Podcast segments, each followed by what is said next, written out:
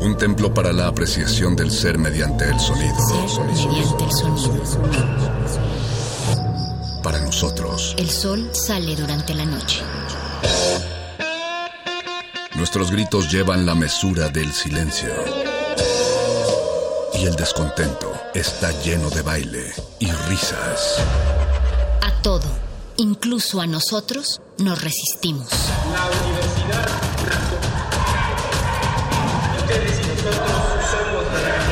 Resistencia modulada.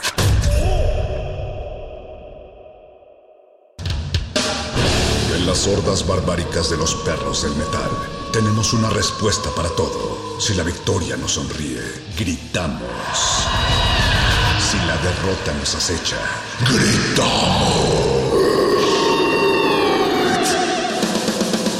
Aquí la alegría o el desencanto dependen de una sola cosa. ¿De qué tan fuerte podemos escuchar la música? Metálisis. haber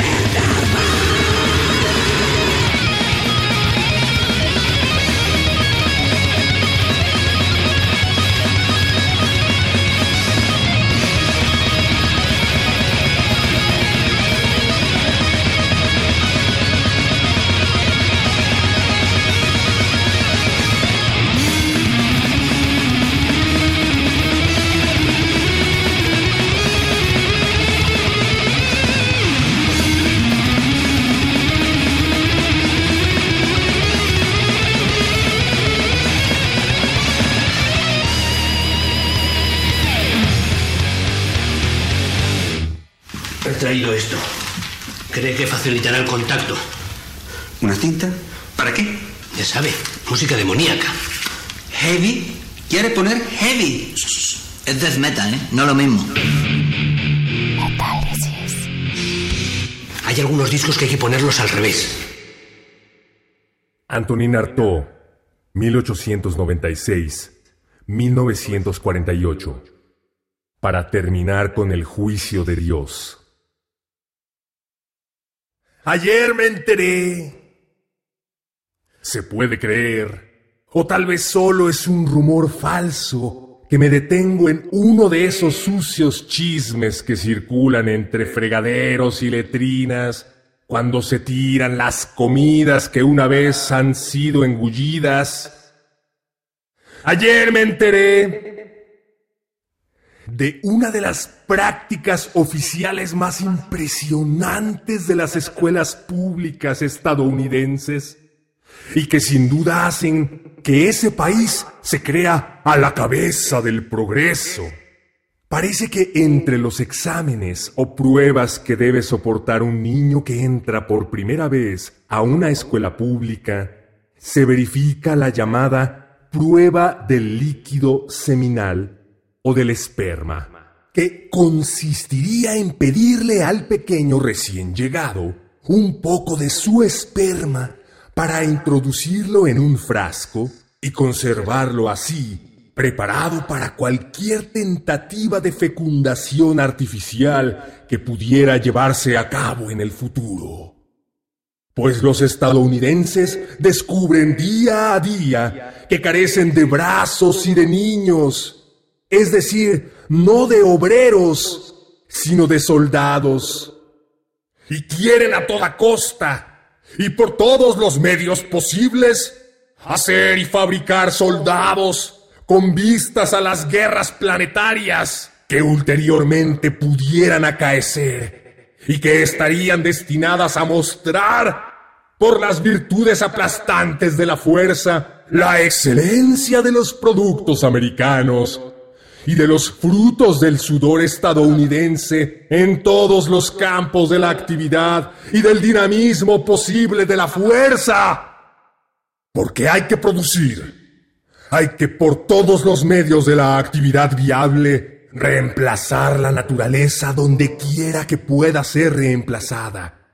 Hay que encontrar un campo mayor para la inercia humana. Es preciso que el obrero tenga de qué preocuparse. Es preciso que se creen nuevos campos de actividad, donde se alzará por fin el reino de todos los falsos productos fabricados de todos los innobles sucedáneos sintéticos, donde la hermosa, la legítima naturaleza no tendrá nada que hacer y deberá ceder su lugar de una vez por todas y vergonzosamente a los triunfales productos de la sustitución. Allí el esperma de todas las usinas de fecundación artificial hará maravillas para producir armadas y acorazados. No más frutas, no más árboles, no más plantas farmacéuticas o no, y en consecuencia, no más alimentos, sino productos de la síntesis a saciedad, sino productos de síntesis a saciedad, en los vapores, en los humores especiales de la atmósfera, en los ejes particulares de las atmósferas, arrebatadas a la potencia de una naturaleza que de la guerra solo conoció el miedo. ¡Y viva la guerra! No es cierto, porque fue así, ¿verdad? que los estadounidenses prepararon y preparan la guerra paso a paso para defender esta fabricación insensata de las competencias que surgirían de inmediato en todas partes. Se necesitan soldados, armadas, aviones, acorazados. Parecería que por esta razón los gobiernos de Estados Unidos tuvieron el desparpajo de pensar en ese esperma, puesto que nosotros Los nacidos capitalistas tenemos más de un enemigo que nos vigila, hijo mío. Y entre esos enemigos, cualquier otro país que tampoco carezca de brazos armados.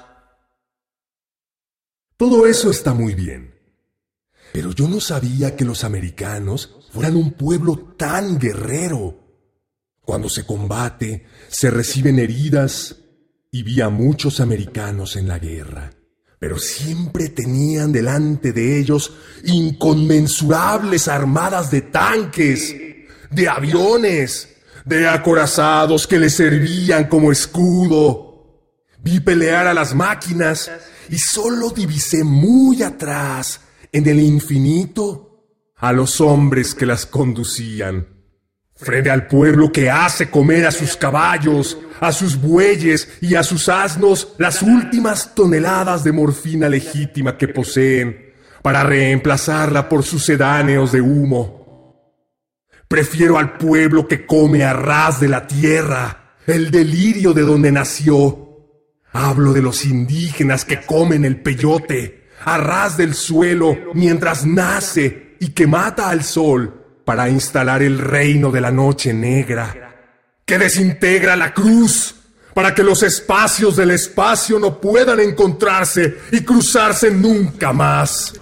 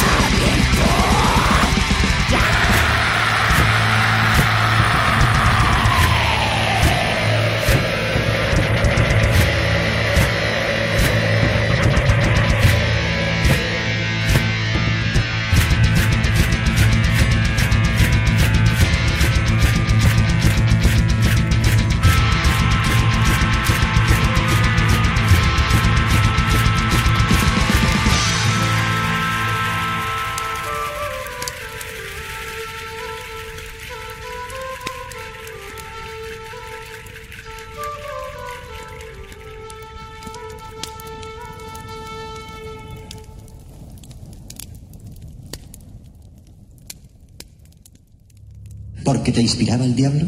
Sí, eso es. Estaba inspirado por el diablo. Estoy inspirado por el diablo. ¡Abraham! ¡Lucifer! ¡Yo os invoco, criaturas del infierno! Metálisis. Y abajo, al pie del declive amargo, cruelmente desesperado del corazón, se abre el círculo de las seis cruces, muy abajo, como encastrado en la tierra madre, desencastrado del abrazo inmundo de la madre que babea. La tierra de carbón negro es el único lugar húmedo en esta grieta de roca. El rito consiste en que el nuevo sol pase por siete puntos antes de estallar en el orificio de la tierra. Hay seis hombres, uno por cada sol, y un séptimo hombre, vestido de negro y de carne roja, que es el sol violento. Este séptimo hombre es un caballo, un caballo con un hombre que lo acompaña. Pero el caballo es el sol, no el hombre.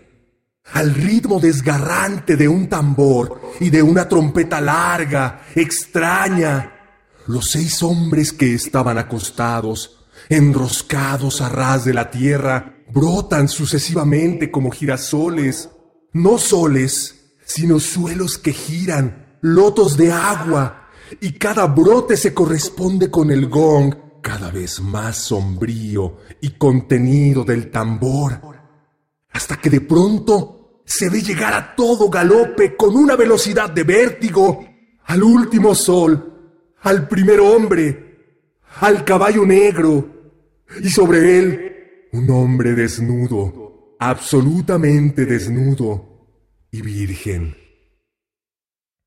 Después de saltar, avanzan describiendo meandros circulares, y el caballo de carne sangrante se enloquece y caracolea sin cesar en la cima de su risco, hasta que los seis hombres terminan de rodear las seis cruces. La tensión mayor del rito es precisamente la abolición de la cruz. Cuando terminan de girar, arrancan las cruces de la tierra y el hombre desnudo sobre el caballo enarbola una inmensa herradura empapada en la sangre de una cuchillada.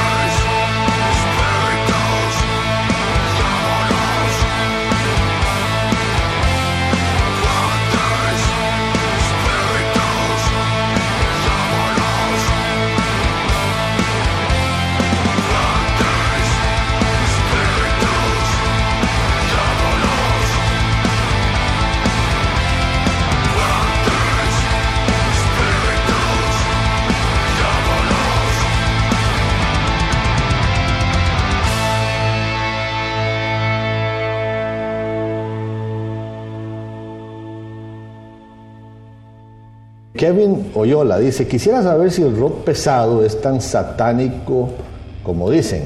Mm, Mira, eh, Kevin, ten mucho cuidado simplemente con las letras. qué es lo que están tratando de comunicar, porque eso puede tener un efecto en tu vida.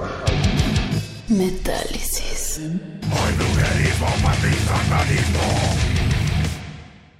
Allí donde huele a mierda, huele a ser.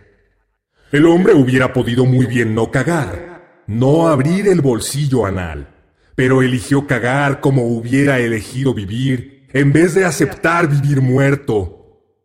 Para no cagar, tendría que haber consentido no ser. Sin embargo, no se decidió a perder el ser, es decir, a morir viviendo. Hay en la existencia algo particularmente tentador para el hombre, y ese algo es... ¡La mierda! Para existir basta con dejarse ser, pero para vivir hay que ser alguien, hay que tener un hueso, hay que atreverse a mostrar el hueso y a olvidar el alimento.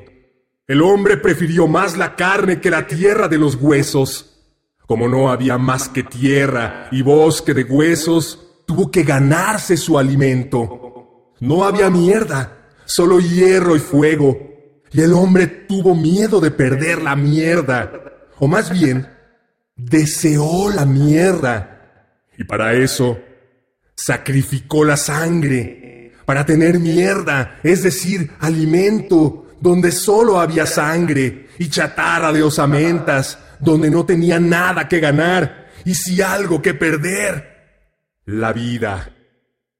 Entonces el hombre se replegó y huyó. Lo devoraron los gusanos. No fue una violación. Se prestó a la obscena comida. Le encontró sabor. Aprendió por sí mismo a hacerse el tonto y a comer carroña delicadamente. Pero ¿de dónde procede esa despreciable abyección? de que el mundo no está ordenado todavía, o de que el hombre solo tiene una pequeña idea del mundo y quiere conservarla eternamente. Proviene de que un buen día el hombre detuvo la idea del mundo.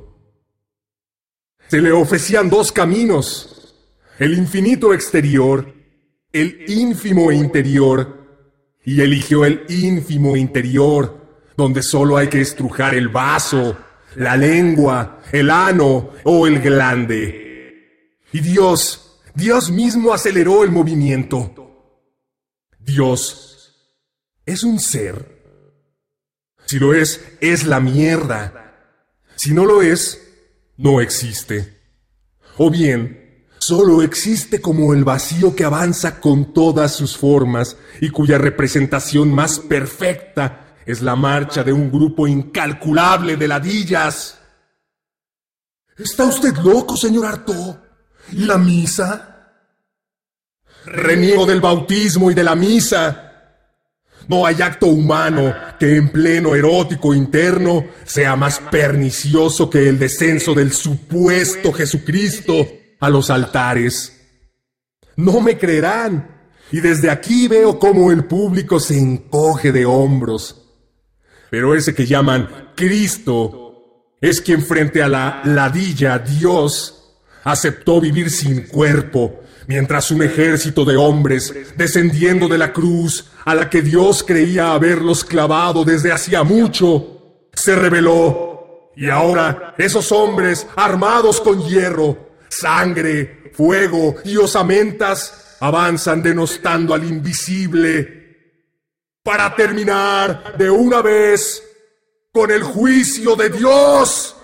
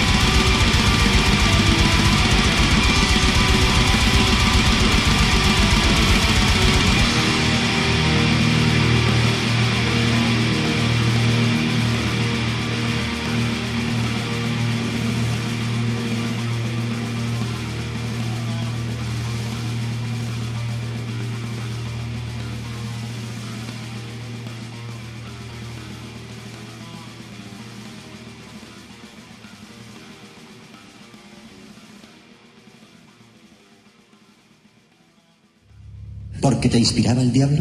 Sí. Eso es, estaba inspirado por el diablo. Estoy inspirado por el diablo. ¡Abraham! ¡Lucifer! ¡Yo os invoco, criaturas del infierno!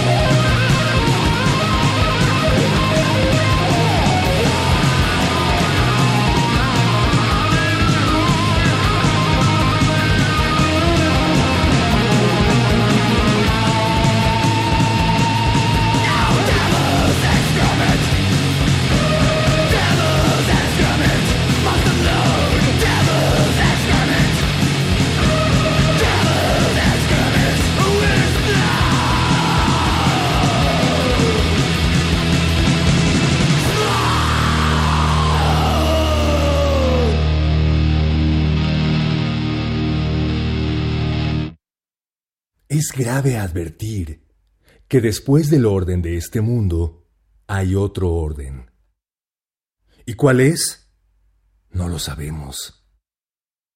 El número y el orden de las suposiciones posibles en ese ámbito es justamente el infinito. ¿Y qué es el infinito?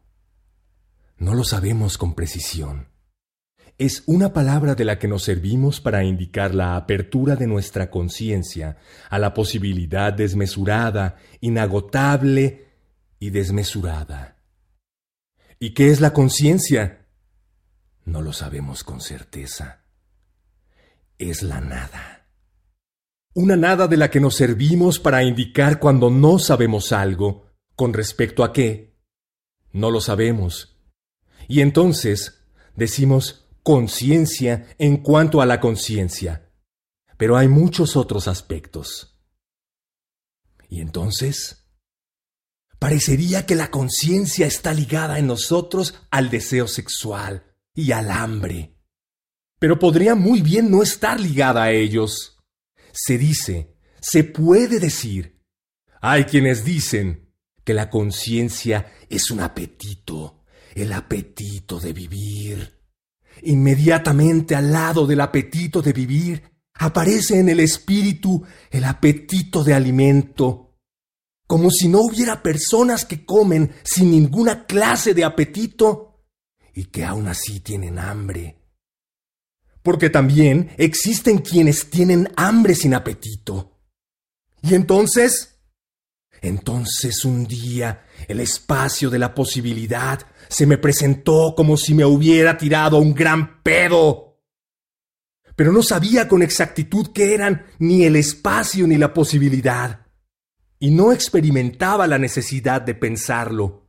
Eran palabras inventadas para definir cosas que existían o no existían frente a la urgencia apremiante de una necesidad.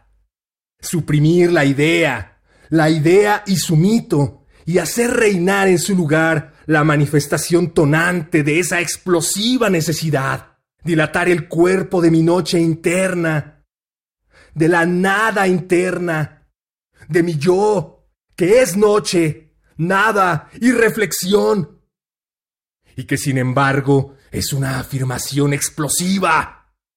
Hay que dejarle lugar a algo, a mi cuerpo, pero reducir mi cuerpo a ese gas hediondo ¿Decir que tengo un cuerpo porque tengo un gas hediondo que se forma dentro mío? No lo sé.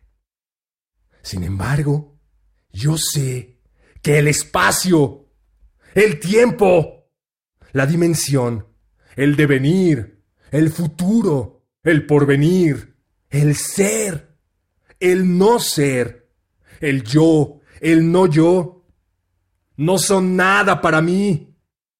En cambio, hay una cosa que significa algo, y una sola cosa que debe significar algo, y que siento porque quiere salir. La presencia de mi dolor de cuerpo. La presencia amenazadora, infatigable de mi cuerpo.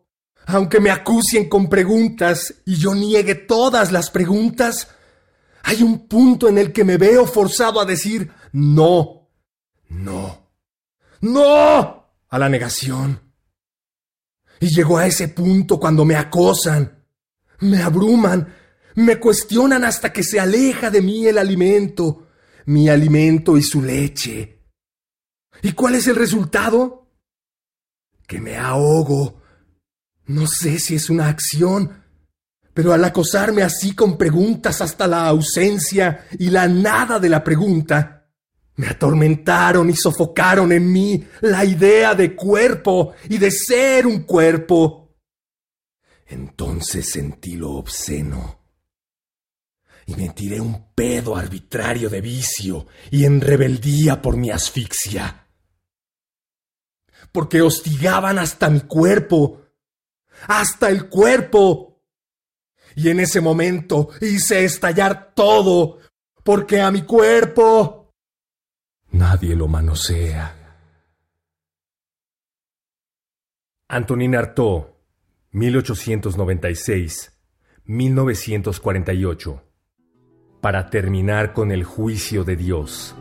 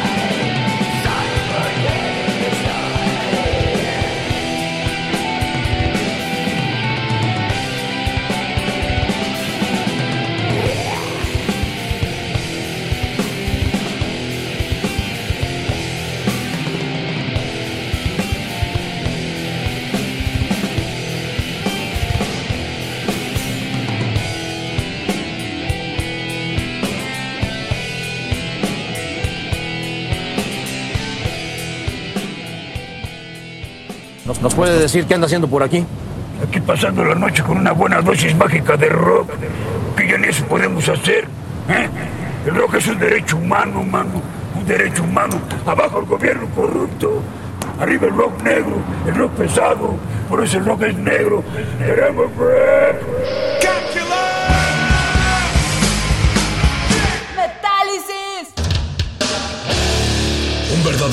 Del metal no lamenta el final de una canción. Celebra el inicio de la próxima. Metálisis.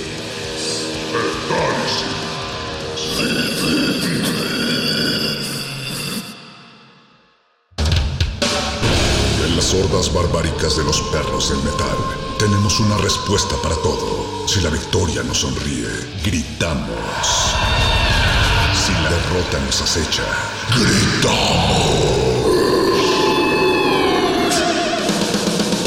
Aquí la alegría o el desencanto dependen de una sola cosa. ¿De qué tan fuerte podemos escuchar la música? Metálisis. rudo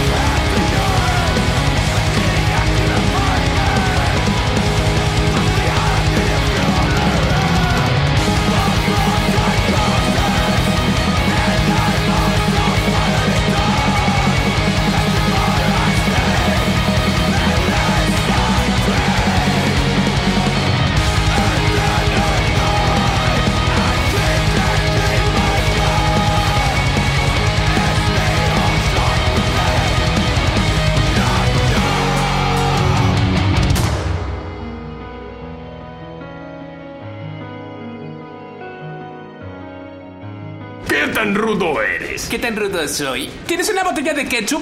Claro. ¡La abriré!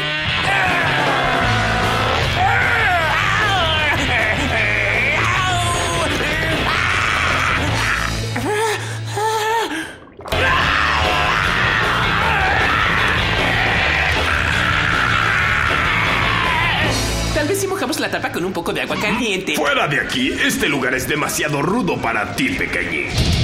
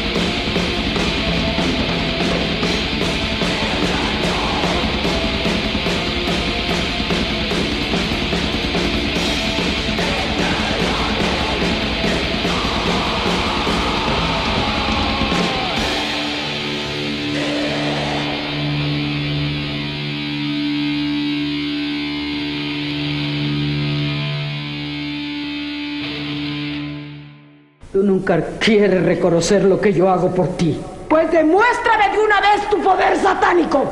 Mm, Si es que lo tienes, bruja del demonio.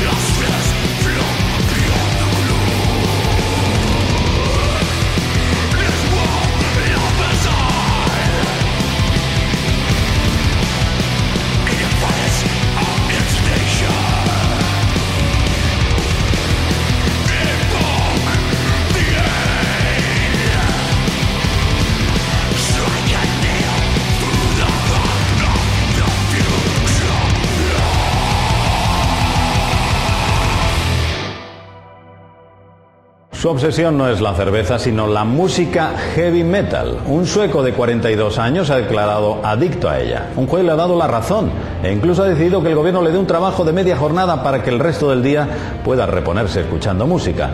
Además, recibirá una pensión de 400 euros al mes. Muy heavy. Muy heavy.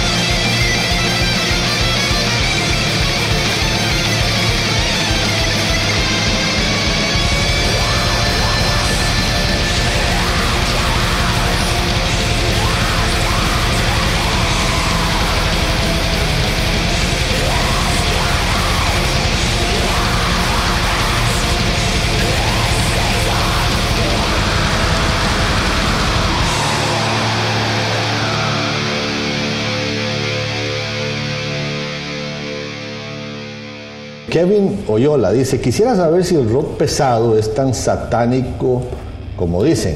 Mm, Mira, eh, Kevin, ten mucho cuidado simplemente con las letras. ¿Qué es lo que están tratando de comunicar? Porque eso puede tener un efecto en tu vida.